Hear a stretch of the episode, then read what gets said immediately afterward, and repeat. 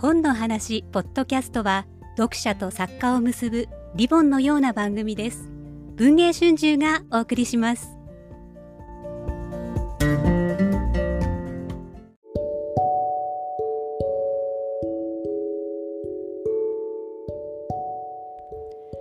こんにちは。今日の本の話ポッドキャストです。本日の話題作試し劇は望月舞さん著桜田千尋さんイラストの満月コーヒー店の星読みです。桜田千尋さんのイラストを見ながら聞くことができます。朗読は村上舞さん。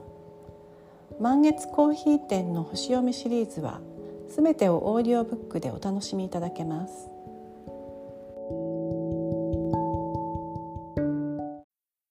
第一章。水亀座のトライフル。1ごちそうさまでした空になったラーメン丼を前に私芹川瑞希は両手を合わせたインスタントラーメンにたっぷりの野菜と刻んだネギを入れる決して豪華とは言えないランチだが食べ終えた後はなかなかに充実感があるものだ。さて、仕事しなきゃ。ラーメン丼をキッチンに運んで、さっと洗い、水切りかごに入れる。そのまま布巾を手に、丁寧にダイニングテーブルの上を拭いていく。このテーブルは、大人一人がようやく食事ができる程度の小さなものだ。狭いワンルームなので、私はここで食事をし、仕事もする。拭き終えた後、一人分用のドリップコーヒーをマグカップに入れて、ノートパソコンと資料をテーブルの上に置き、私は椅子に腰をかけた。コーヒーを一口飲んで、資料をパラパラと開く。えー、っと、このキャラの設定は、この資料には華やかで見目麗しい男子のイラストがずらりと並んでいる。これはキャラクターの設定書だ。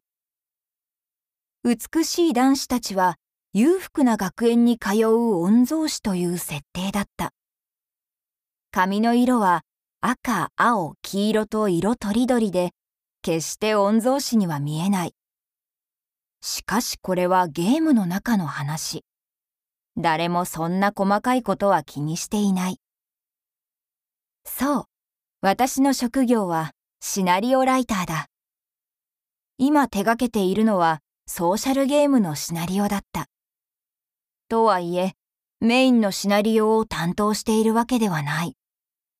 プレイヤーである主人公が難易度の高いヒーローと結ばれるハッピーエンドのストーリーではなく、脇役キャラクターと結ばれる結果になってしまった際に発生するシナリオを書いている。言ってしまえば、脇道エンドなので、シナリオもあえてそこそこの内容にしなくてはならない。プレイヤーが大満足してしまうような面白いストーリーではダメなのだ。その分量も多くはなく 30KB 程度のエピソードだ。執筆の仕事でページ数や文字数ではなくキロバイトで依頼されるのはゲームシナリオならではなのだろうか。頬か額へのキスシーンエンドで場所は水辺を希望。キスシーンは唇ではなく頬か額。そして場所は水辺。インドアな男の子という設定だったから、海辺や河原よりもホテルのプールが自然かな。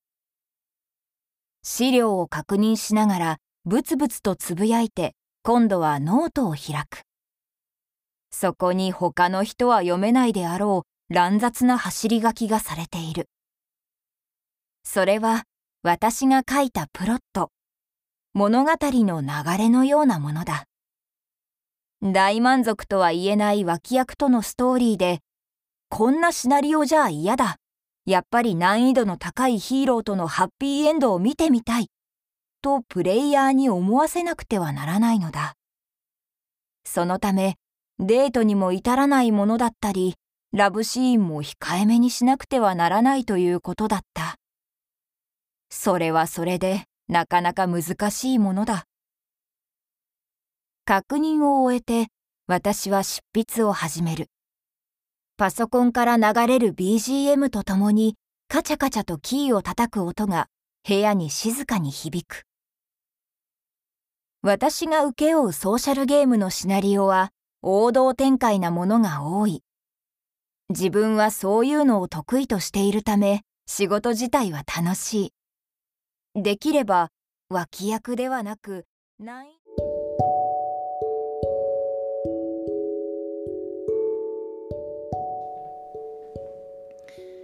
皆さんいかがでしたか？続きは Audible をお求めいただきお楽しみいただければ幸いですお聞きくださりありがとうございました。